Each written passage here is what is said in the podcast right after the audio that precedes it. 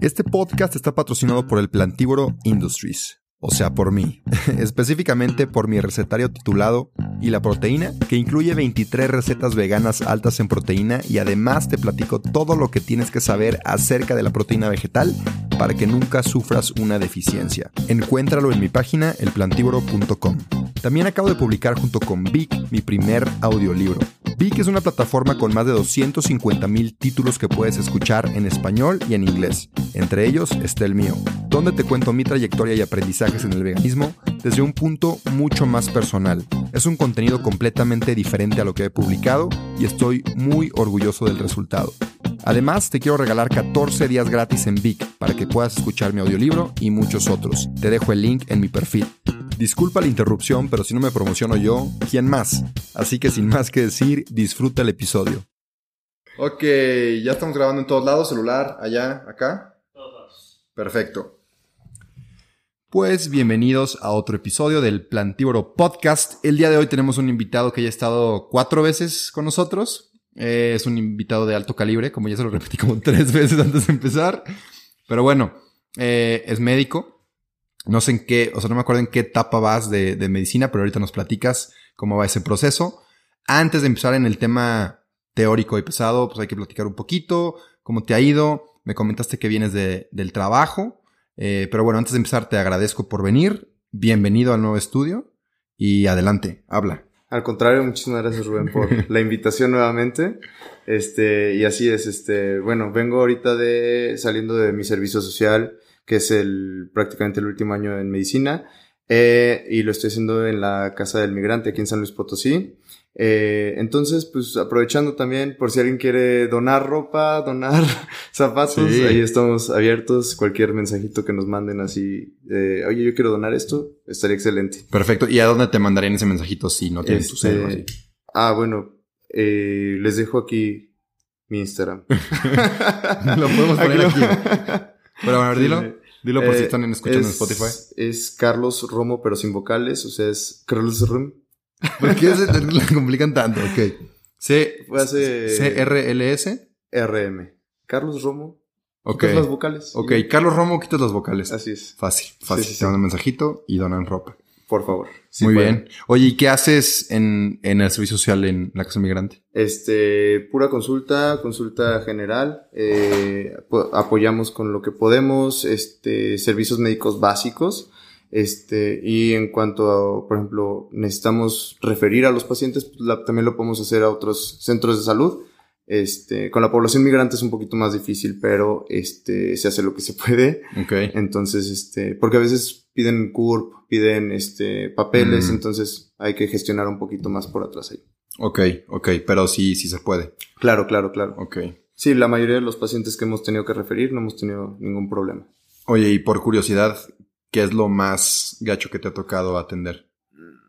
Bueno, si se puede decir, si no, si no, no. Pues es que pasa mucho con la población migrante que como utilizan el tren aquí en San Luis, Ajá. este, a veces eh, por algún accidente que tengan pueden llegar a perder alguna extremidad, este, aunque sea un dedo a veces, entonces es, es difícil tratar con eso. Por ejemplo, también se enfrentan mucho a eh, asaltos, robos, este, secuestros. Entonces todo eso, pues también tenemos un equipo de psicología, el equipo médico y pues ahí hacemos lo que podemos también. No, pues qué bueno, qué bueno que Sí. hay un equipo de- asignado a, a la Casa del Migrante y adaptar eso. Qué Claro. chingón. Felicidades, Romo. Gracias. No, muy bien, muy bien. Este, ya, ya me, me puse un poco triste.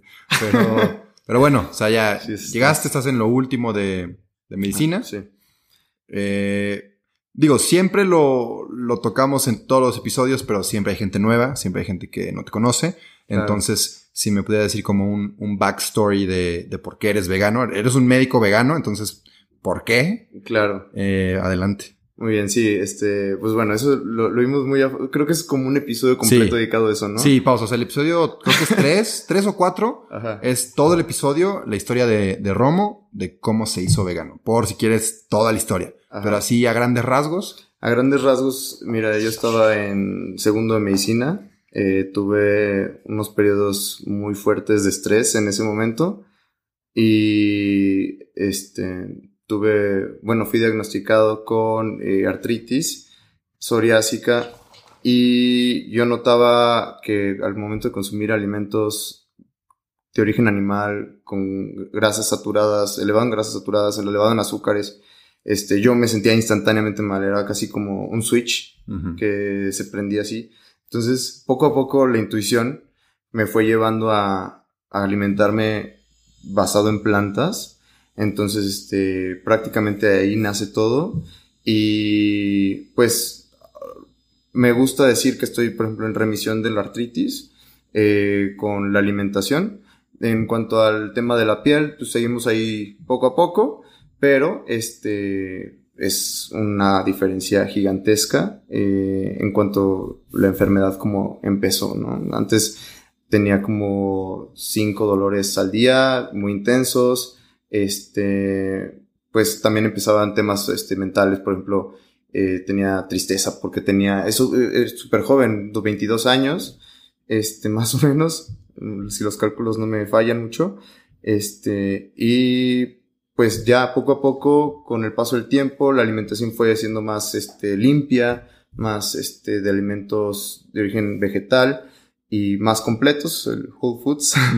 este, y poco a poco fui mejorado, mejorando exponencialmente hasta el punto que de repente hasta se me olvida que tengo esta condición. Ah, qué feo. O sea, todavía la tienes, pero ya no lo sientes. Claro, claro. O sea, es, por ejemplo, de repente en un mes no tengo ninguna artralgia, un dolor en, el, en las articulaciones y de repente llega un dolorcillo así ah, sí, Está presente ahí. Está presente, Y, y, lo notas, por ejemplo, digo, no sé, vas a comerte unas, unas burgers veganas muy grasosas, ¿se te viene el dolorcillo o no, no es tan...? Fíjate, a veces eh, con grasas saturadas no tanto, con el que sí tengo problemas con el alcohol, que también, mm. híjole, cómo me ha costado ir reduciéndolo. Ah, pues eres un borracho, ¿qué? no, hay que ser sinceros. Este, sí, este pues no un borracho, no me considero alguien alcohólico, pero pues sí, es en entornos sociales a veces así con una chelita ya está el, el dolor. Eso sí es igual que con la, los alimentos de origen animal. Luego, luego, ahí te avisa así de, sabes que esto está mal para ti. Es, es muy extraño, pero... Que diría que no está tan mal porque supongo que te limita, ¿no? A no echarte cinco chelas, porque con una ya te dolió. Sí. O te vale madre si te las echas. Pues mira, depende del entorno social, porque a veces sí, cuando ya llego, por ejemplo, crudo al día siguiente, este, ahí sí me duele fatal, así de chin, ¿por qué? Terrible. Pero sí es como, como una, una conciencia, la, la condición, como que te está diciendo, a ver, qué sí puede ser, que no, o sea, hey, no te estreses tanto, hey, mm, haz más ejercicio. Entonces, como un coach. o sea, tu, dolor, tu dolor es como un coach, dirías. Pues sí, me limita a hacer todo lo malo. Está bien, ¿no? o sea, digo, hay mejores formas, pero... pues sí, pero digo, te obliga a ser un poco, no, no un poco, te obliga a ser más saludable. Sí.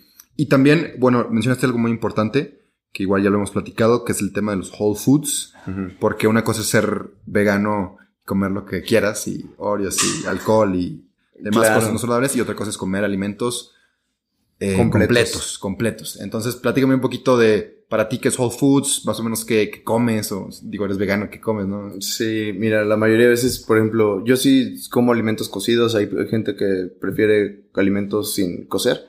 Este, me baso en lentejas, frijoles, este, pastas, arroz, eh, prácticamente eso, lo que todos comen, pero como guarnición. Sí, sí, sí.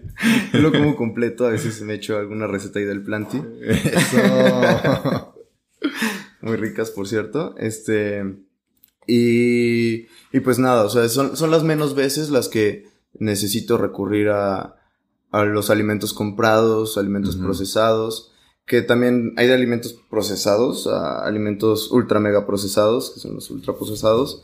Este, en sí, un proceso empieza, por ejemplo, desde puede ser tan básico como cocer un alimento hasta hacer algo que no se parece nada, ¿no? Una galleta no se parece nada al trigo que estaba en el campo. Sí, sí, sí. Sí, pues acabo de ver un post de, de Eura Foods que publicó de eso, que están los alimentos procesados que no necesariamente son malos y los ultraprocesados, como por ejemplo la leche de soya, es un procesado. Claro. Pero pues es sano, digo, tiene su cantidad de calcio, de proteína, de vitamina D. Y la galleta es ultra procesado. Entonces también hay que saber identificar y el incluir alimentos procesados, si eres inteligente y sabes identificar cuál te hace bien, te ayuda mucho a tu, a tu dieta. Por ejemplo, para la ingesta de proteína, a mí me ayuda muchísimo la leche de soya porque Claro. es, es muy alta en proteína y con mi licuado, en lo que sea, sube mucho la proteína, el intake. Pero, pero bueno, entonces tú eres más básico, ¿no? Lentejas, frijoles, arroz. Claro. ¿Qué digo? Tortilla. O sea, a veces lo dices como que, que hueva, no sé qué, pero también es una prueba de que no, o sea, es- es- estás sano, estás bien, estás libre de una enfermedad. No libre, pero se ha bajado tu Sí, enfermedad claro. comiendo vegano básico sin complicártela mucho porque mu- muchas veces la gente dice, no, esto es súper difícil, nunca se podría, bla, bla, bla. Entonces, Nunca he comido un alimento vegano. comiéndose una manzana. Una ¿no? manzana, una tortilla, un pan, güey. Entonces, pues bueno, eres, eres otra prueba más. O sea, personalmente conozco cada vez más pruebas de que se puede ser vegano y estar saludable. Claro. Eres una prueba más. Empezaste desde mucho antes, más chavillo. Sí. Y digo, antes de pasar al tema teórico, también un, un último cuestionamiento, Romo. Este, para ti, ¿qué es lo más difícil de ser vegano? Lo más difícil de ser vegano es decirle a la gente. sí. a veces, eh, miren, la verdad es como, los veganos te van a decir que eres vegano. No, la verdad, trato de evitar el tema lo más posible, que no se enteren, porque luego se convierte en una entrevista Sí. en la que tienes que estar contestando y refutando y luego se enojan. No, prefiero que... ¿eh? luego alguien ya dice, no, no, no, él es vegano y tú chico. Sí, sí, sí, me pasa así, me dice, no, cállate. No, venía, venía a convivir. Sí, es muy cierto. Está muy curioso ese fenómeno, muy curioso Sí. ese fenómeno. Pero bueno, ojalá algún día lleguemos a, a ese estado de popularidad del veganismo o de aceptación que ella se como, ah, es vegano, ah, chingón. Como, ah, va al gym, ah, chingón. Sí, O sea, a lo exacto. mejor yo no voy al gym, pero pues está bien si tú vas. Imagínate que te cuestionaran, ¿no? ¿Vas al gym? ¿Por ¿Y qué? ¿Qué haces para...? ¿Por qué? Sí. ¿Por qué? ¿Por qué no te quedas acostado en tu casa? O sea, sí, también, también. Es, es todo un tema. Pero bueno, o sea, digo, lo social, el cuestionamiento, también, este, siento que yo tengo una ventaja que en mi casa cocinan vegano, pero en la tuya no. O sea, tú te Sí. tienes que rifar cocinando vegano. Sí, te digo, me ayudan mucho con, por ejemplo, lo, lo, pues mis hermanos, mi familia también come arroz y frijoles. Ajá. Este, nada más ahí sí les dije, oigan, porfa, no le echen, pues, consomé pollo, eso sí, pues, porfa, ¿no? Ajá. Este, pero son cosas que siguen comiendo ellos. Sí. Y ya cuando yo digo que flojera otra vez arroz y frijol, que nunca digo eso, pero por ejemplo quiero comer otra cosa, ya ahí sí, yo tengo que prepararme lo que yo se me antoje, sí. Ya. se Sí, aplican sí. la de aquí no es restaurante. Sí. que sí, la neta, pues, ¿no? Y seguimos ahí viviendo bajo su techo, entonces pues también hay que, hay que apegarnos a las reglas. Pero Claro, sí. claro. Oye, no, y te pregunto esto porque mucha gente me pregunta seguido de que es que mi familia no es vegana, ¿cómo le hago? Es como una limitante muy grande que, que es muy común, o sea, muy, muy común. Claro. Entonces, como consejo, ¿qué le dirías a, a esas personas que, que lo ven como una limitante en su, en su vida personal? Sobre todo, yo creo que, bueno, sobre, para las personas más pequeñas, ¿no? O sea, como menores de edad y así, que dicen, yo quiero ser vegano y mi familia no está tan de acuerdo. Este, yo creo que sí son las cosas, primero hacerlas bien, fundamentarlas. Este, y pues esto sí quiero hacer como un, un pequeño anuncio en el podcast, que creo que las veces pasadas también lo hemos hecho, que el hecho de escuchar el podcast, el hecho de informarte en internet, no reemplaza tampoco una, una consulta con un Sí. profesional, este, personalizando tu, tu dieta, tu, tu insumo- tus insumos de calorías, tu ejercicio, todo eso, sí tiene que estar, este, respaldado por un profesional. Dicho esto, por ejemplo, ya con las personas más pequeñas, menores de edad, todo eso, este, teniendo el sustento de algún profesional, eh, ya podrías llegar con los papás eh, y, y decirles, oigan, ¿saben qué? Voy a hacer esto, lo voy a hacer de esta manera, no hay de qué preocuparse, este, y ya, eh, yo creo que los papás cuando limitan es más porque piensan que podría hacerle daño a alguien este, este tipo de alimentación, ¿no? Perfecto. Y luego también pregunten, o sea, es muy importante lo que dices de buscar asesoría profesional. Este, pregunten en, en, en Instagram, en la página, de que, oye, ¿qué nutriólogos, nutriólogas recomiendas? Ándale. Tengo una lista bien grande que, que los puedo mandar con ellos. Este, vamos a entrevistar a una nutrióloga la, la siguiente semana. Entonces, no, o sea, no hay limitantes en cuanto a tu ciudad. Claro. Tú si me dices de que, hey, no, no, aquí no hay nutrióloga, nutriólogo vegano, pues te echas un zoom con la nutrióloga de. San Luis o la de Guadalajara o la de Ciudad de México. No hay, no hay ningún problema. Sí. Entonces busca la ayuda y, y- infórmate. O sea, busca la ayuda y infórmate de un profesional. Eso es como fundamental. Muy bien, muy buen punto. Excelente. Entonces, Carlos, eh, para el motivo que me encanta invitarte al podcast es porque claramente yo no soy ni nutriólogo ni médico, entonces me gusta tener la opinión de, de un profesional para discutir temas que la verdad yo no puedo contestar.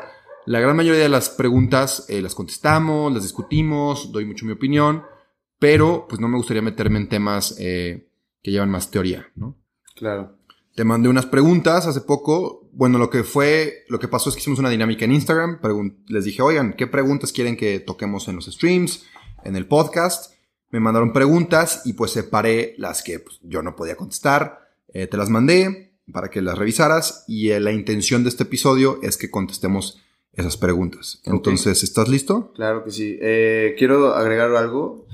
En los episodios pasados, este, cité varios artículos también. Ajá. Eh, y después de mucho tiempo, eh, alguien hizo una pregunta y yo ya no tenía los artículos. Fue como se. Fue hace como cuatro años, no, que tres años. Sí. Y luego nos volvió a preguntar ahorita hace como dos semanas, bueno, un mes pues. Este, entonces, ¿qué te parece si hacemos como un descargable de todo lo que se Ah, cite? sí, sí. Este, lo, lo publicamos y cuando escuche a alguien este podcast lo puede descargar así Sí. con los artículos citados y con este, pues las referencias. Si hay alguna corrección que tengamos que hacer, también ahí la ponemos. eh, y ya, ¿qué te parece? Está perfecto. Ya va a quedar, o sea, para cuando esto se publique, eso ya va a estar. Nuestra tarea va a ser, tú me mandas a... Ah, claro, sí. los que usas, yo lo, ya tengo un archivo en Drive que es, es abierto. Entonces hago un apartado como de artículos médicos, Ah. Carlos Romo, y los ponemos ahí. Episodio tal. Episodio tal, eh, bien organizado, pero muy buena idea, porque lo tengo medio desorganizado, entonces lo organizamos bien, eh, estructurado, y, y lo hacemos. Qué, qué, qué buena idea. Ok, perfecto. Eh, entonces, empezamos con la primera pregunta, que es... Ah, ok.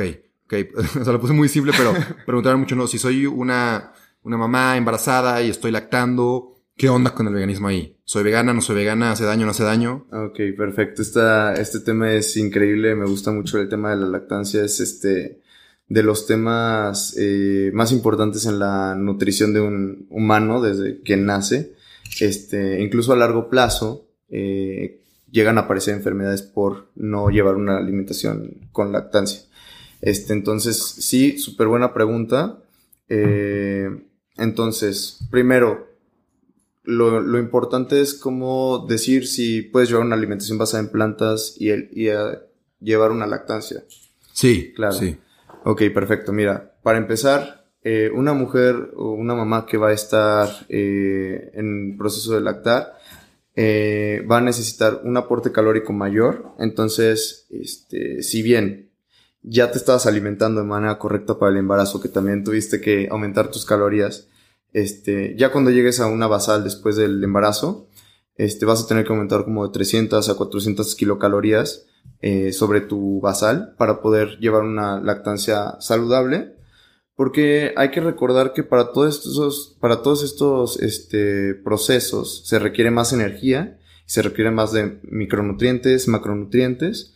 Entonces, este, eso más la suplementación. La suplementación con B12, hierro, a veces zinc y ácidos grasos omega 3, que también fácilmente los puedes ob- obtener de eh, una- un origen vegetal. Ya, llámese si- chía, linaza, Linaza, alga también. nueces, alga. Entonces, este, es segura, sí. De hecho, la CDC tiene un apartado que, la CDC es, este, una institución de Estados Unidos que se encarga para la prevención y control de enfermedades. Entonces, este, nos comentan que sí, es segura siempre y cuando se pueda, se lleven los suplementos adecuados y las, el extra de calorías, ¿sí? Eh, ¿Qué más podemos hablar respecto a la lactancia? A ver, entonces, digo, yo voy a lanzar dudas este, que van surgiendo para que los podamos resolver. Entonces, digamos, mi esposa está embarazada, es vegana como yo, porque pues, yo quiero una esposa vegana. Y lo, lo que haríamos, yo, por ejemplo, entonces voy con una nutrióloga vegana, Ajá. con mi médico vegano, Claro. me asesoro con ambos, eh, que le ponga una dieta con más calorías, arriba de, su mantenimiento, vamos a subir las calorías. Eh, una dieta rica en micronutrientes, en macronutrientes, que todos los obtienes en, las plantas, si, si, la acomodas bien. Eh, de la suplementación, me van a asignar ciertos suplementos. Claro. Y, listo. Y sigo las indicaciones de los profesionales. Ahora, qué bueno que tocas ese tema, porque ese no es el principal problema en la lactancia. El problema principal en la lactancia es este, la seguridad de, la mamá para sentir que sí está alimentando de manera correcta a su bebé. Lo que pasa muchas veces es que empiezan a, a lactar y empiezan a amamantar, pero ellas sienten que no están dando el suficiente aporte energético para el bebé. La diferencia es, por ejemplo, cuando dan leche de lata, que ellas pueden ver a través del biberón transparente cuánta ah. leche está bajando. Y al momento de ellas pegarse al bebé, no están viendo cuánto está comiendo ni, ni si el bebé está satisfecho o no. Entonces, se abre una parte externa de la medicina y del, del, del aconsejamiento de la lactancia, que pues justamente son profesionales de la salud dedicados a aconsejar de la lactancia, a llevar una técnica correcta y a llevar la información necesaria, así de decirle, oye, ¿sabes qué? este, siento que mi bebé no está comiendo lo suficiente. Ah, ok. Fíjate que el estómago de un bebé, cuando nace, es de este tamaño de una almendra. Entonces, cuando empiezan a ponerle el biberón los tantas onzas, este, se expande demasiado el estómago y empieza el reflujo, empiezan problemas. Además, que justo la leche de lata, que a veces tiene como base leche de vaca, que es algo que todavía encuentro muy extraño, este, están obligadas por el gobierno, por lo menos en México, a, a llamarse como sucedáneo, que un sucedáneo es una fórmula, una fórmula que intenta replicar otra, intenta replicar, ni siquiera mejorar, intenta replicar y que no lo consigue. Entonces eso es un sucedáneo. Eh, y en las latas también están obligadas a decir que la lactancia materna siempre será el mejor alimento para un bebé en su etapa de crecimiento. Entonces, más que lo que come la mamá, que sí es este, muy importante, creo que tiene que ver un punto más este, relevante, que es la seguridad de la mamá, el aconsejamiento, eh, que la familia la apoye, eh, porque a veces hasta es más cómodo, ¿no? De si la mamá trabaja, si tu esposa en un futuro trabaja, este, pues es más cómodo este, dejar a alguien con un biberón que este, buscar un área de lactancia, este, la extracción de leche para poderlo utilizar después. Todo eso requiere mucho aconsejamiento y es algo que se tiene que prever desde el embarazo o desde antes. ¿Y cómo, o sea, cómo se le llaman a estos eh, profesionales de la salud también son médicos o es algo como psicólogo médico o cómo es? De preferencia sí, hay, hay médicos especializados en esto. De hecho, tengo una amiga, este, bueno, ella no es basada en plantas, pero sí es, se aconseja mucho en, en, el, en la lactancia y en el, y en las técnicas. Este, y lo más, lo más importante es que les da la seguridad de esto. Sí. Hay personas que no son médicos y que también, este, pues pueden aconsejar de la lactancia, sobre todo con las técnicas pero pues a veces ya con temas más en específico, más técnicos, este, ahí es donde pues tal vez sería mejor consultar a un médico especializado en eso. ¿sí? Ok. Este, no con, no con cualquier médico, desafortunadamente, eh, durante las carreras en general en, medicina no, no, se habla lo suficiente de la lactancia.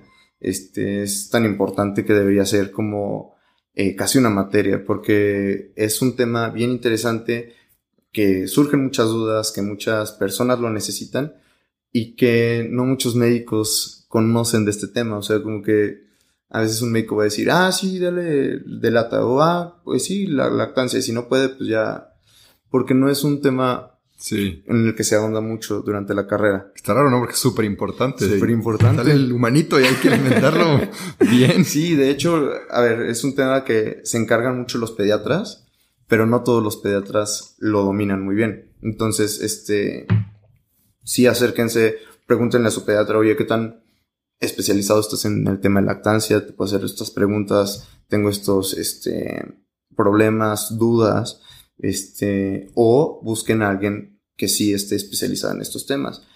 Que pues la mejor manera de ver cómo está funcionando la lactancia es por medio del control del niño sano, el crecimiento, si está dentro de las percentilas adecuadas. Este, todo eso nos va a marcar a nosotros eh, en la consulta si es que se está llevando una alimentación adecuada. Ya. Ay, híjole. No está tan, es un tema gigante. No está tan fácil como, como pensé. Y otra cosa que se me viene a la mente es que decimos muy fácil, o sea, yo que te tengo enfrente, que eres un médico a base de plantas, pero a lo mejor no es tan fácil para otra pareja que, es vegana buscar a un médico basado en plantas, porque justo hubo un, hubo un comentario que leí, creo que ayer, que me dijo la chava que fue a su doctor y básicamente el médico le dijo, estás loca, te va a dar demencia, te vas a morir por ser vegana, necesitas comer carne o te vas a morir y no sé qué tanto, ¿no? Y, y ella comentó de que he sido vegana cuatro años, me fui, o sea, jamás voy a volver con ese médico. Eh, pero, pero ¿por qué pasa eso? O sea, ¿por qué es tan mal visto también entre los médicos? Claro, es súper mal visto porque, bueno, creo que también lo comentamos en, el segundo podcast que tuvimos, que en la carrera de medicina llevamos una materia de nutrición, una. y desafortunadamente eso nos hace más conocedores que el resto de la población que no ha llevado ninguna materia de nutrición. Entonces, es muy extraño que la gente busque eh, consejos este, de nutrición en un médico que nada más lleva una materia. Eh, claro que hay médicos que, se, que hacen eh, maestrías o especializaciones en nutrición clínica y ya un poquito más se pueden ahondar en el tema. Pero, por ejemplo, sí, yo diría que un médico que se alimenta él propiamente a base de plantas, este, pues va a poder dar los mejores consejos. Él o ella, perdón. Eh, y pues sí, por ejemplo, vemos algunas patologías que se pueden dar por no consumir algunos nutrientes, entre ellos la B12, este, a veces no hay suficientes ácidos grasos omega 3, a veces no hay suficiente hierro, que pues es otro tema del que vamos a tocar, la anemia. Este, entonces, por eso está el miedo, ¿no? O sea, si llegan a ti a la consulta y te preguntan, este, oiga, ¿puedo consumir este, esta alimentación basada en todos los alimentos o no? Entonces, obviamente un médico va a decir, no, sí, consume todo. O sea, cuidado, te puedes sí. Pues porque ya requiere más aconsejamiento, no es nada más. Más conocimiento, sí. Exactamente, y, y, no es nada más decir, ah, sí, este, hasta por la facilidad, ¿no? Así de, ah, sí, pues, este, puedes consumir una dieta basada en plantas. No, o sea, sí es una consulta dedicada a eso. Claro, claro.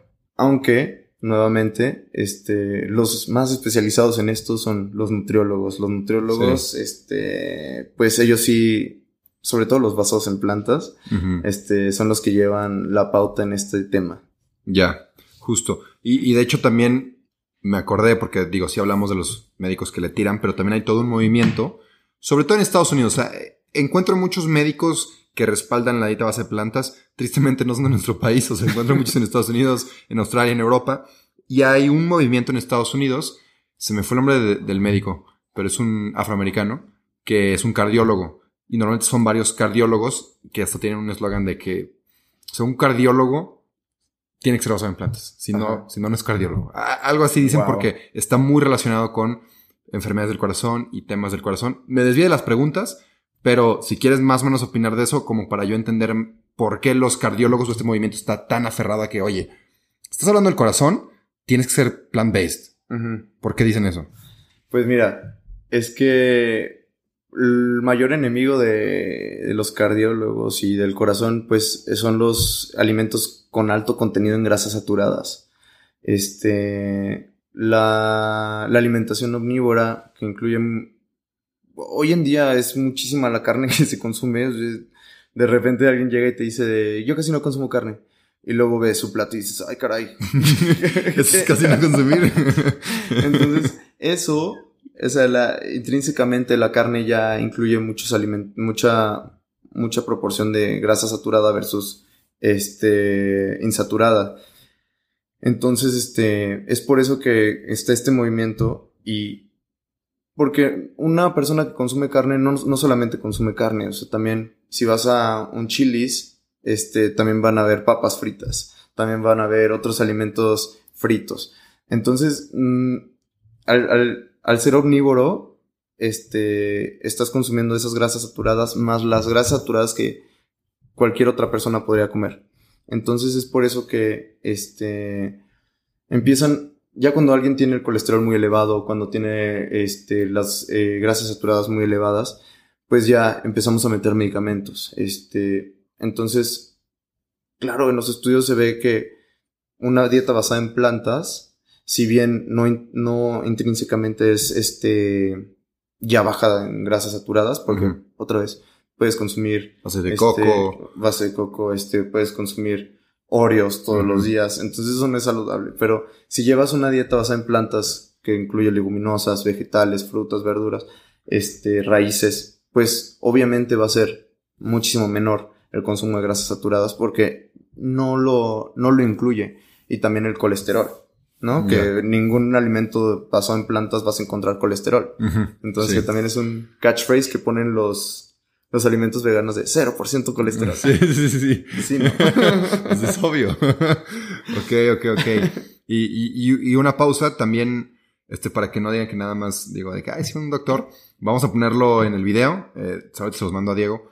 Los dos doctores que, bueno, uno es Michael Greger, que es el, el autor de, eh, ah, How Not to Die. How Not to Die, How Not to Die, que está con plantas el, la portada. Él es uno. Hay otro afroamericano y hay otro, ¿cómo se llama cuando son blancos? Este, son caucásico. Caucásico. Caucásico, para los profesionales.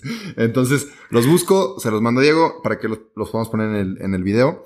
Y si quieren indagar más sobre este tema, pues se metan a investigar, que creo que es lo mejor que puedes hacer. Si algo te llama atención, te interesa, tú, este, investiga por tu cuenta. No te quedes nada más con, con una opinión de dos sujetos en un podcast. Eh, bueno, también Doctor Mau Informa también es ah, buenísimo. vegano, ¿no? Somos su fan. Sí. Somos fans. Yo, yo siempre, yo le he dicho a este güey, o sea, tú puedes ser el siguiente Doctor Mau Informa, pero, no quieres, no, no quieres. Le tengo miedo al éxito. le, le, tienes miedo al éxito. Pero sí, Doctor Mau Informa es un crack. Ojalá algún día podamos hacer alguna colaboración. Imagínate. Estaría increíble. Wow. Estaría increíble, pero es un crack y, y él, síganlo. Escúchenlo. Etiquétenlo. Etiquétenlo. Ah, más o menos. Este, pero bueno. Oye, antes de seguir con el episodio, te quiero platicar de la mejor proteína vegetal que hay en el mercado. Si eres atleta, ya sea que corras, maratones, camines, vayas al gimnasio o practiques fútbol, Vida Birdman es mi marca favorita porque son productos 100% de origen vegetal, libres de químicos, soya, lácteos y gluten, y aparte son de excelente calidad, no he encontrado nada mejor en el mercado, y tienen un muy buen sabor. Tienen proteína en polvo, creatina, leches vegetales, BCAAs, entre muchos otros productos. Si quieres revisarlos, ve a su página, vidabirdman.com. Y personalmente te platico que llevo ya consumiéndola por tres años y me ha encantado. Así que a ti que estás escuchando este podcast, te quiero dar un regalo y es un 15% de descuento si usas mi código El Plantívoro cuando compres cualquiera de los productos en la página de Vida Birdman. Si quieres una proteína o un suplemento 100% de origen vegetal y aparte de la más alta calidad, consume los productos de vida Birdman, usa mi código de descuento, te lo repito, el plantívoro, para que te hagan un 15% de descuento. Eso es todo, sigue disfrutando del episodio. Entonces, eh, ese fue el tema de cardiólogos, eh, me desvió un poquito, pero con la lactancia, entonces, en resumen, ve con profesionales para el tema de la alimentación, sobre todo, que es como lo previo a y después durante la lactancia. Porque digo, antes de la lactancia también es súper importante todo el embarazo. Claro, Entonces, sí, no. Es un tema enorme Otro también. tema, punto y aparte. Pues, sí, si sí. quiere que platicamos de eso, otro episodio, otro episodio. Este, pero bueno, y también después está lo que tú mencionaste, que yo no, no desconocía, si soy muy sincero, que es las técnicas, la confianza de, de la madre con su Lo bebé. importante, sí. sí, Súper sí. importante. También tenemos que buscar eso. Ah, y bueno, ahorita que No, dijiste, también, también, sácalo. Durante la lactancia hay algunos este, alimentos que pueden llegar a ser eh, alérgenos para el bebé también. Y a veces en- es muy raro, pero podría llegar a ser que el bebé, por ejemplo, fuera alérgico a la soya, por ejemplo. Entonces, si la mamá está consumiendo mucha soya, igual y al bebé le puede caer un poquito pesado. Entonces, lo mejor también es este, que la mamá consuma alimentos libres de alérgenos Ok. Alérgenos, alérgenos, no me acuerdo si lleva acento, pero este, simplemente para eh, también estar seguros que no está haciendo, a veces el cacahuate, Ok. este, eh, no, no está afectando directamente eso.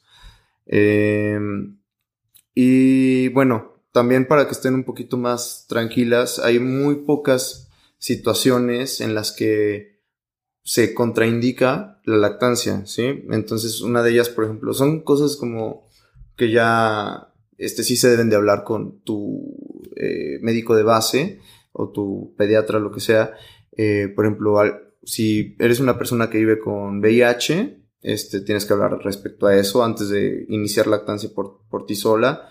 Eh, también si padeces tuberculosis que no está siendo tratada, si tomas algunos medicamentos que, si me preguntas cuáles son, es una lista como de tres páginas en las que, ¿En serio? sí, así, de, de verdad con este no puedes dar lactancia porque pasa la leche y se da al bebé, entonces puede provocar tal y tal y tal. Si Entonces, tomas medicamentos, ve qué onda antes de. Sí, exacto. Tienes que revisar qué medicamentos son seguros para la lactancia. Entonces, no cualquier medicamento es libre así, tiene su free pass, ¿no?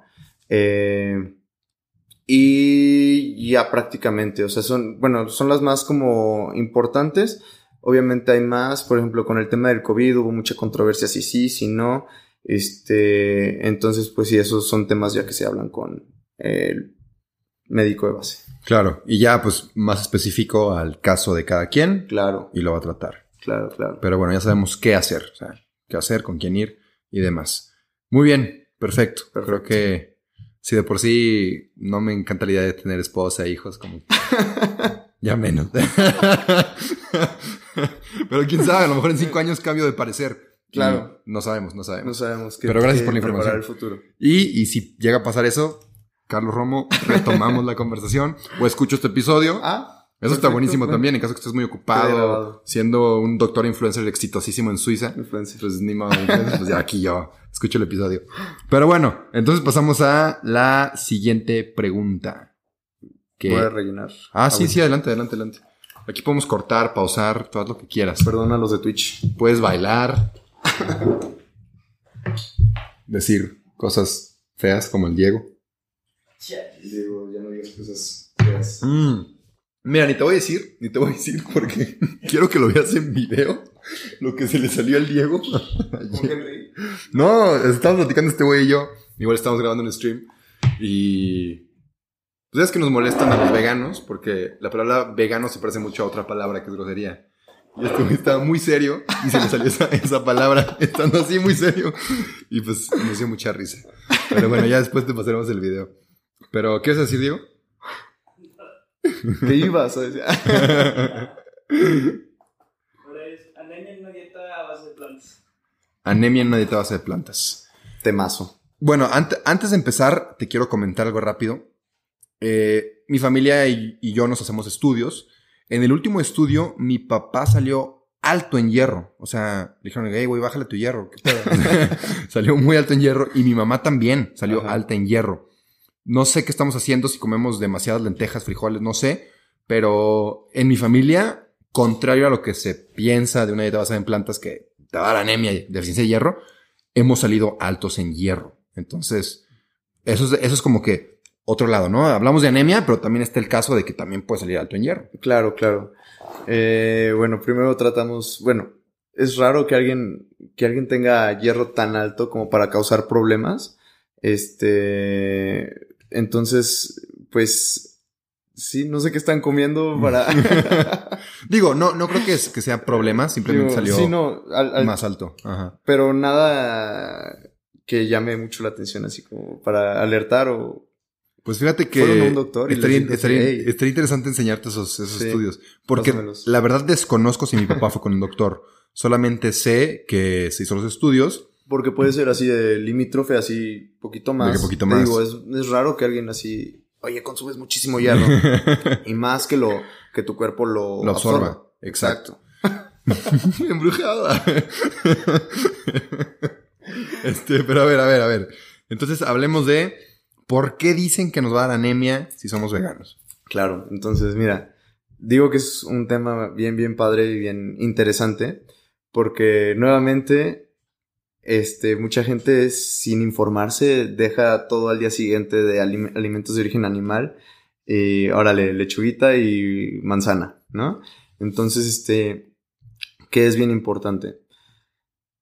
buscar alimentos, este, dejas de consumir este hierro de un lado, tienes que empezar a consumir lo otro. Por eso yo me baso mucho en frijoles, lentejas, este, para poder suplir la ingesta de hierro. Este, y bueno, eso es por un lado. Puede dar una anemia que se llama anemia microcítica hipocrómica, que esto quiere decir que los reticulocitos se hacen pequeños y pierden como su color. Entonces, por eso, como gran parte del color de cómo nos vemos es como el estilo rojizo, todo eso, está dado, dado por la sangre que, la, que está circulando. Entonces, al estos este, componentes de la sangre, que son los que llevan el oxígeno a los tejidos, empiezan a perder su color y empiezan a perder su tamaño.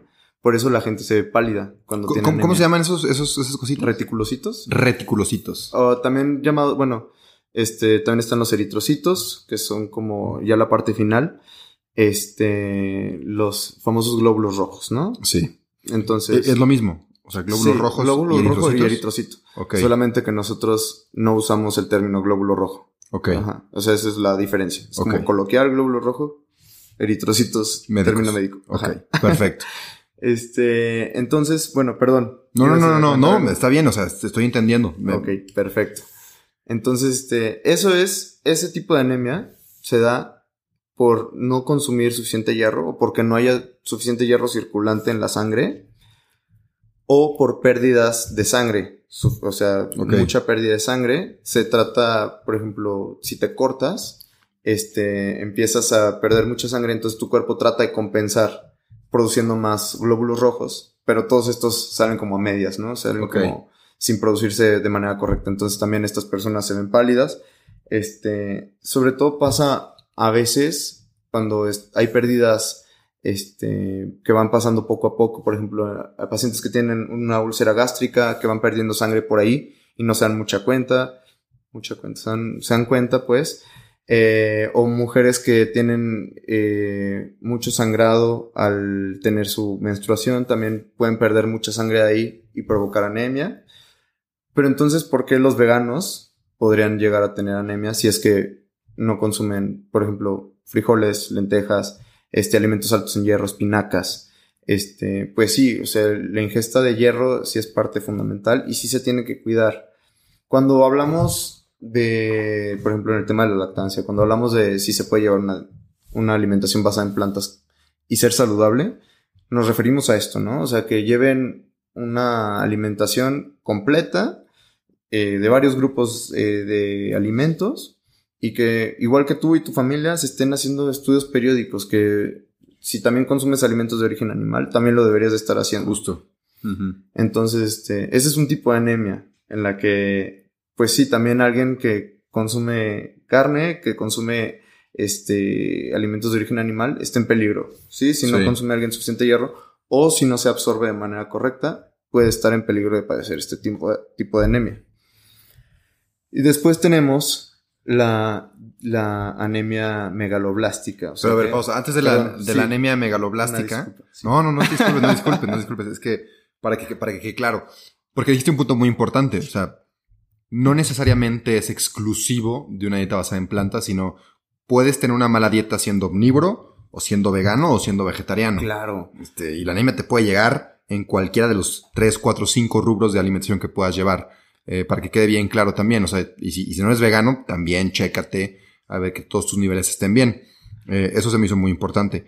Y otra, entonces, antes de pasar al otro, es que por lo que he investigado y lo que, lo que he visto, me he encontrado que le tiran más a los veganos de este lado porque no tiene tan buena absorción, o sea, una espinaca, como la carne, que, sé que el, el hierro de la carne está mucho más biodisponible. Eh. Pero digo, hay técnicas eh, como combinarlo con vitamina C para que haya mejor absorción. Pero entonces, ¿estoy en lo correcto o qué, qué sabes tú de este tema? Claro, increíble. Primero, déjame hacer otro pequeño comentario Dale. lo primero. Y sí, es, es un tema de, de sesgo por exclusión, en el que si un vegano, por ejemplo, le da tos, es por el veganismo, Ah, es ¿no? vegano. Sí, sí. Y se ignoran a todos los otros, las otras 100 personas que también tiene tos. O si a algún vegano le da anemia por eh, bajo hierro, también es por ser vegano.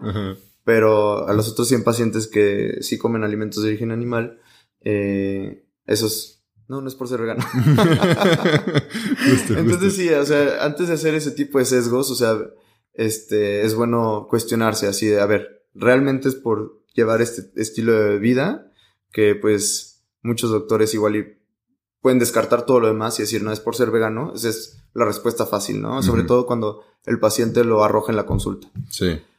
Entonces, este, y la segunda, exacto, o sea, la biodisponi- biodisponibilidad del hierro, este, es menor en, en los alimentos de origen vegetal.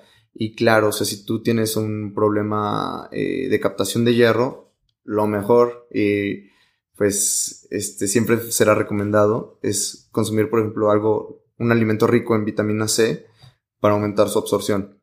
Esto se da desde, desde el punto que eh, el hierro que se consume por parte de los veganos eh, no tiene grupo hemo. Eh. No hemo de los que están en el centro y tienen la cara. Este tiene una H. el grupo hemo este, solamente se encuentra en alimentos de origen animal porque un ser vivo antes lo produjo. Ok. Entonces, este, este sí se absorbe un poquito más fácil en el cuerpo, pero no por eso vamos a, a dejar de consumir hierro o este, seguir el consejo de comer un alimento rico en vitamina C, una naranja después de Sí, comerte tus sí. lentejas ya. O limoncito, ¿no? A tus frijoles, tus lentejas, si no te gusta, pues la naranja después. También pimiento tiene vitamina C, entonces tu pimiento picado con tus Claro. lentejas está rico. Y la neta, o sea, sí- siempre lo digo, porque cuando le empiezan a hacer de pedo de que no, es que está muy difícil, no sé qué, yo les digo, a ver, en una picaste un pimiento, se lo echaste a tus lentejas, súper complicado. En la otra, fuiste, mataste a la vaca o pagaste para que la mataran, para que sufriera, y luego ya te echaste el, el, el pedazo de carne que aparte, empaquetado en unicel y plástico, no marches, pues pica el pimiento, ¿no? O sea, ¿qué, qué tiene, no? O sea, ¿Qué- ¿Dónde está lo difícil? sí, sí. Ahí luego el tema también de, justo como dices, o sea, suena súper fácil, este, basado en plantas, este, y luego viene el tema del costo, ¿no? Es carísimo ser vegano, ¿no? Yo nunca he escuchado a un omnívoro o a, un, a una persona que consume alimentos de origen animal que diga, no manches, está baratísima la carne hoy en día. Sí, sí. Es lo contrario. Todo lo ¿no? contrario, todo lo contrario. Justo, y de hecho la carne siempre ha sido un producto caro, de, de realeza, ¿no? De, de los, este, ¿cómo se llama? De la, sí, pues sí, de los que tienen dinero, de los ricos, desde, de toda la historia, ¿no? Claro. Que también es, es un tema social que se nos ha engranado, que es mucho de que si como carne es como estatus, ¿no? Es, tengo poder socioeconómico. Pero bueno, ese no es el, ese no es el tema. eh, este, No, pero ahora, ahora sí hace mucho sentido, porque según yo, eh, sí va en, en alza los precios de, de la carne. Entonces, claro que tiene que ver todavía de, Sí. pues yo sí como carne todos los días. Y, y de hecho va para más, porque Sí. como tú bien sabes, eh, cada vez hay menos tierra, cada vez son más vacas, entonces cada vez va a estar más peleada la tierra donde vas a poner a tus vacas y por ende va a subir el precio de, de la carne, Claro. porque la, la tierra va a ser más cara, Sí. entonces la carne también va, se va a encarecer. Entonces, pues esperen que la carne siga subiendo, amigos. Justo, y de hecho, este, por esos temas también, eh, varios, bueno, el gobierno canadiense ya, este, en su plato del buen comer, ya quitó la carne y Ah, puso, puso proteína, o sea, proteína en general, y en el plato del buen comer de Canadá, eh, incluyen así en la parte de proteína, frijoles, este, leguminosas, así. En No lugar de, en lugar de tener un espacio aparta- apartado para carne exclusivamente, ya ponen así proteína, leguminosas, legumbres, o sea, como alimentos antiinflamatorios antes de inflamar a la gente, antes Sí. de, eh, por ejemplo, con los cardiólogos, antes de llenarlos de grasas saturadas, todo eso. Entonces, justo, o sea, ya sea por la economía, que en algún punto vamos a ser más veganos, o ya sea por este, por este tipo de espacios que más gente se va informando, este, esperemos que muy pronto seamos más personas las que llevamos este tipo de alimentación. Y otro punto, antes de concluir con este tema, igual yo tomé un curso hace como un año de Stanford, que era de alimentación basada en plantas. Bueno, no, ni creo que ni siquiera alimentación basada en plantas. No, olvídalo. Lo que me sorprendió es que fue, era de nutrición. Era nutrición nada más. Pero era en inglés y era de Canadá, la, la que Mm. impartía.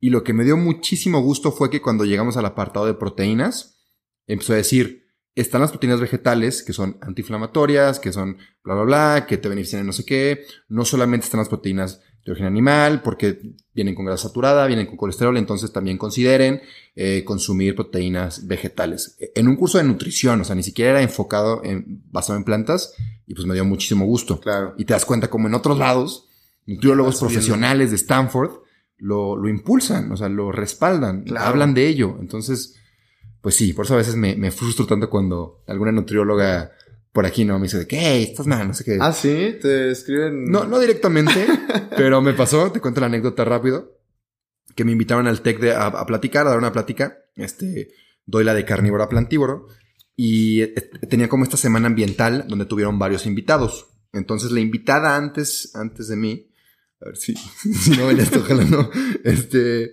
era- es una nutrióloga y, y me pasaron el chisme, yo no estaba, porque Ajá. fue un día, un día antes, pero la, me llevo muy bien con las mis ex maestras, ¿no? Tú, tú entenderás. Claro. Entonces me pasó el chisme de que, oye, pues así, ayer vino la nutrióloga y, y fíjate que antes de que terminara su plática, les dijo de que, ah, sí, mañana viene Rubén, eh, el, plantívoro. Nada más les quiero decir que, no sé si ella dijo eso o si lo dijo la maestra, pero ella dijo de que, "N- nada más les quiero decir que el veganismo no es para todos, ¿eh? Este, como, como no se crean todo lo que este güey les va a decir. Eh, Lo seleccionan antes. Nos Sí, Tú sí, puedes. Tú sí puedes ser vegano. El gorro, ¿no? Vegano. Vegano. Y salen plantitas, ¿sí? Sale un crocito, Justo, güey. justo, justo. Este, pero sí, sí hay mucha resistencia, o sea, hay mucha resistencia. Y también siempre, o sea, nunca me la hacen de todos, la verdad, la, la gente es, me ha tocado gente educada hasta eso. Pero siempre que me encuentro con nutriólogas, con, con la educación clásica, ¿no? De, de aquí, de, de San Luis, que es lo que yo conozco, sí es como que, ay, o sea, está padre que seas vegano, pero... La resistencia. Mm, Sí, como que yo la verdad no lo recomendaría, o yo como que no, pero está padre que tú sí seas. Tuvimos un, un ejercicio en, en la carrera, en la materia de nutrición justo, en la que tu proyecto final era hacerle una dieta a un señor o a una señora. Entonces ya te tocaba, este, como el caso clínico, cómo está la persona, este, a algunos les tocaba que quería bajar de peso, a otros les, este, traía algunos nutrimentos desbalanceados, entonces tú tenías que hacerle la dieta a esa persona. Entonces, me acuerdo muy bien que ya tú, tú le tenías que poner los alimentos fuertes, las colaciones, este, un postre, tú le podías poner ahí, este, los equivalentes. Ok. Este, siempre y cuando, por ejemplo, si quería bajar de peso, pues le, le ponías menos calorías para que por- progresivamente fuera bajando de peso. Este, entonces, al momento de empezar a ajustar los alimentos para esa persona, era súper difícil. O sea, por ejemplo, mis, yo lo que, yo lo quise hacer vegano, así de- Sí, sí, sí, sí, sí. mis amigos, mis compañeros, este, lo, le ponen así, pues un salmón en la, en la tarde, y luego le pones, este, carne y le pones, este, un cereal con leche en la mañana. to- Entonces salía súper rápido, así. Eh, aportación calórica, listo. Este, de hecho se pasaban y, y, y ya. Este, aportación de grasas no saturadas, as- aportación de esto. O sea, se, se cumplía súper rápido. Entonces, yo cuando este, empezaba a poner las equivalencias así de, pues, su arrocito cocido, sus espinacas, este, los frijoles y así, decía, chin, todavía me falta un chorro de ponerle más cosas. Ajá. Este, a ver, pues ponle unos pimientos, ponle una salsa. ponle- Sí. Va, va, va. entonces, entonces yo creo que también eso es parte de, de resistirse a hacer ese tipo de dietas para un nutriólogo. O sea, como estar buscándole las equivalencias. Sí. Este, es una tarea más. La verdad es más trabajo, la Es verdad más es más trabajo. trabajo. Se puede, pero es más trabajo. Bueno, por ejemplo, la- las nutriólogas, tu, tu siguiente invitada, que ya está más acostumbrada, ya que conoce más los alimentos y que ya conoce cuáles tienen más calorías, en cuáles se puede apoyar, ya es más fácil. Sí, como ya los tiene aquí. Pero si vas con un nutriólogo que sí puede saber que este es posible y que puede ser saludable, igual no se quieren aventar esa chambita, Sí, ¿no? justo. Y, y es que otra que pasa mucho es que sí hay muchos alimentos que no conocemos. O sea, Mm. ya te lo había comentado antes. O sea, yo cuando me hice vegano, te juro que descubrí 30 alimentos Mm. que ni idea que existían. Ni idea. Entonces, también, eh, a lo mejor ese es otro limitante. Simplemente no conoces ese alimento alto en grasa o ese alimento alto en proteína. Y se nota mucho cuando te invitan a un lugar, ¿no? O sea, si Sí. alguien quiere ser muy considerado contigo y te dice, ay, viene el vegano, ¿no? Entonces Mm. se rompen la cabeza y dicen, Es que no, no, ¿qué hago? ¿qué hago? Sí. No, no, no, ¿qué le voy a dar? Sí, sí, sí, sí, sí, sí. Entonces, como a veces Por ejemplo, acabo de ir a una boda en la que pues ya le dije a la wedding planner y todo. Entonces, este, eran hamburguesas. Ujú. Entonces, en lugar de, por ejemplo, nosotros que sabemos que si quieres una hamburguesa hay mil opciones veganas, Sí. donde están súper baratas, son fáciles de encontrar. Sí. Pues bueno, en este catering eh, fueron los dos panes, una seta, y adivina que, de qué la rellenan la seta. De queso. No, no, no, de champiñones. Ah. Inception Solo- de champiñones. Solo comen champiñones, comen... ¿Qué más? Pan y champiñones, no. Entonces sí, justo, o sea, cuando tienes esta este, visión de veganismo, de dieta basada en plantas, este, consideras mil alimentos, este, y se te hace raro la pregunta de, entonces, ¿qué comes? Cuando Ajá. tú dices, no manches, o sea, ¿qué, qué no como, no? Sí, sí, sí.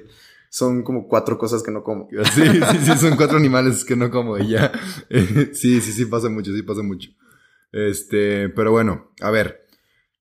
Nos quedamos, nos hicimos un, Sí. un- un- una desviación bastante larga, pero íbamos a Pero pasar a... No, está súper bien, bien. ¿no? No, me estás dando muchísimo contenido, ¿eh? O sea, yo tengo esto para meses de lanzar al Carlos Romo respondiendo preguntas. Este, pero bueno, a ver. Para estructurarlo, falta la última manera de, de- o Ah. el último tipo de anemia. Contestamos eso y Claro. aquí vamos a dejar la primera parte. Ok. Si, si traes ganas y estás listo, nos echamos la segunda parte ahorita de corrido. Si no, no pasa nada. Vemos. Reagendamos. Vemos, vemos. Vamos y vamos. Aparte ir al baño, entonces todavía no, no mucho, pero platicamos de esta tercera parte. Cerramos la primera parte, también para mantener a la gente, o sea, de que, a ver, A ver. tiene que irse el del otro. O sea, pero bueno, a ver. Seguimos a la última parte, que ni me acuerdo que dijiste una palabra medio complicada. Sí, ya la anemia megaloblástica. La anemia megaloblástica. Ajá. Ok. Ok, entonces en este, en este otro tipo de anemia, este, es bien importante porque no solamente está la parte del hierro, ¿sí? Para nosotros producir el grupo hemo, Ajá. con H, en, Sí. el- en los eritrocitos, necesitamos este, de folato, la B9, el ácido fólico. Entonces, este, para nosotros hacer nuestra propia síntesis del, del ácido fólico, eh, necesitamos de la B12. Entonces, es bien importante aquí, porque algunas veces se dice así como, ah, tiene anemia megaloblástica, eh, suplementalo con B9. Pero si alguien no está consumiendo suficiente B12, este, puede seguir la, bueno, le llaman la trampa de folatos y no generarse una, una correcta síntesis. O más bien que el problema esté desde, el, desde, la la, B12. B12. Ajá, exacto. No tanto la B9 en, en sí, sino que no se puede, no la podemos producir de manera adecuada. Ya. Entonces, este, no es necesario suplementarse con B9, con ácido fólico, a menos que estés embarazada. Este, pero sí con la B12, ¿sí? Si no quieres estarte preocupando de, oye, puedo tener B12, eh, deficiencia de B12, que ya hablábamos de los problemas, este, neurológicos que puede causar una deficiencia B12 en el podcast anterior. Este, pero esta parte también de la B12 es súper importante, se tiene que mantener en cuenta. Eh, oye, yo tomo leche de soya fortificada, suplementate. O sea, más sí. vale. Oye, pero yo como alga, suplementate, no pasa nada, es una, Sí. es una pastilla, dos pastillas a la semana, no hay bronca. Sí. no es que estés enfermo, por ejemplo, cuando te dicen de, este, oye, no, pero te suplementas con un chorro de cosas, ¿no? O sea, Ajá. Y tú, no, güey, o sea, B12. y ya. ya, claro, o sea, que si quieres, por ejemplo, lo hablamos así también si estás lactando, si estás embarazada, ok, ahí sí ya es otro punto y aparte, este, con el hierro, el zinc, este, ácido graso omega 3, pero, este, sí hay que mantenerla bien presente, no hay que ser negligentes con la B12, este, y hay que estar súper presentes con eso. Que, que ojo, o sea, bueno, antes de, de dar mi punto, la B12 no es negociable, o sea, hay que suplementarse con B12. Sí, o sí. Porque, porque pre- me preguntan mucho de que, oye, la B12, ¿me tengo que suplementar? Sí, Sí. la respuesta es sí.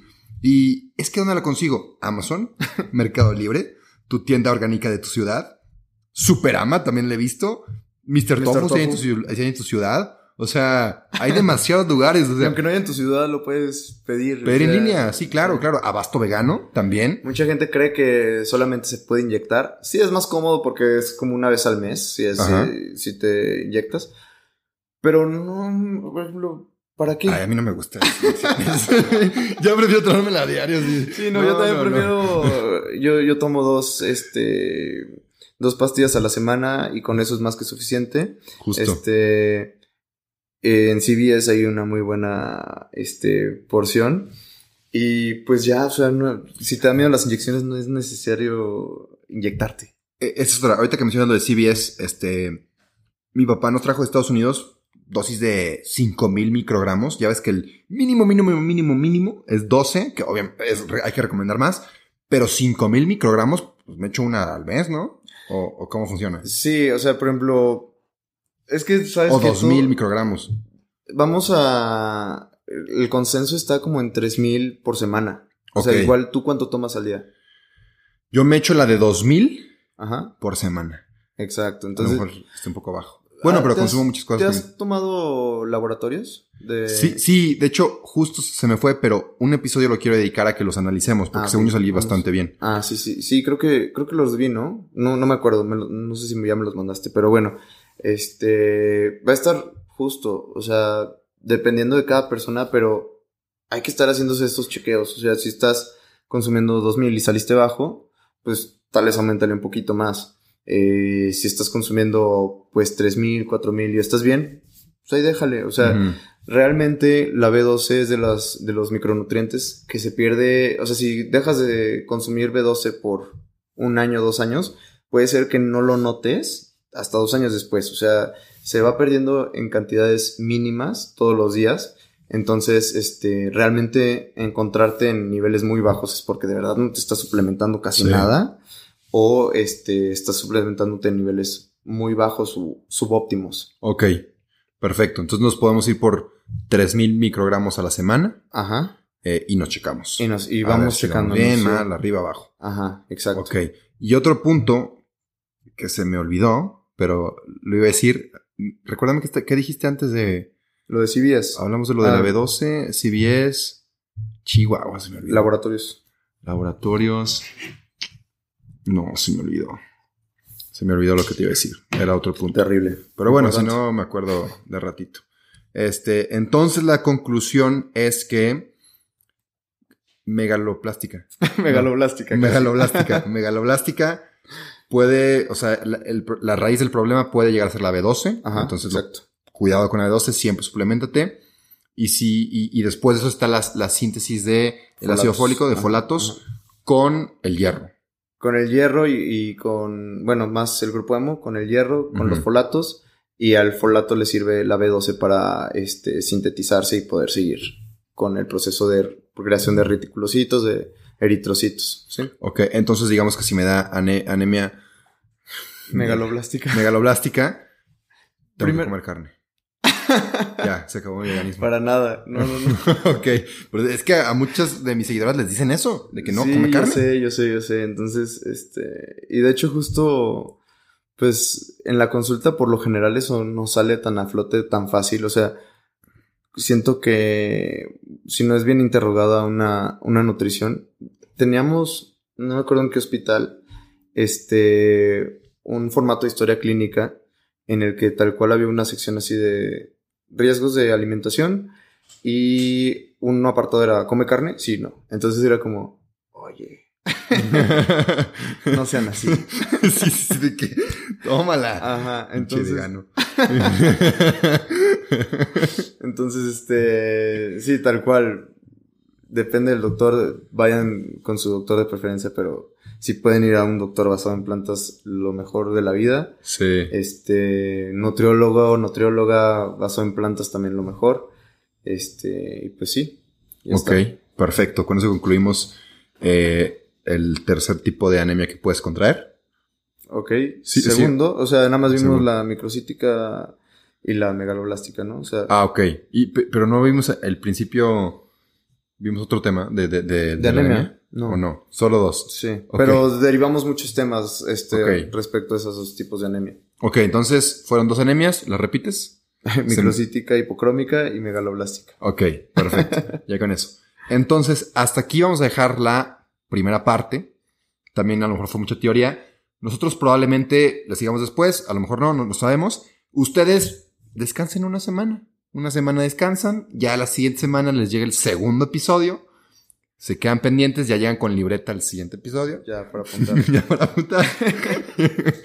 y listo. Entonces, hasta este episodio nos despedimos. Gracias, Romo, por, por atender, por No, estar no, no, aquí, Al contrario, muchas gracias. por tu valiosa sabiduría. Lo aprecio muchísimo. Y nada, nos vemos la siguiente semana. Hasta luego. Adiós. No te creas, espérame tantito antes de que te vayas. Te quería pedir un favor. Si te gustó el episodio, si te gusta mi contenido, por favor comparte. Si te da pena compartir en tu historia, mínimo déjame 5 estrellas aquí en Spotify o en Apple Podcasts si usas esa plataforma. Y nada, de verdad, gracias, gracias por compartir. Sin ti, esto no crecería. Así que, gracias. Y ahora sí, adiós.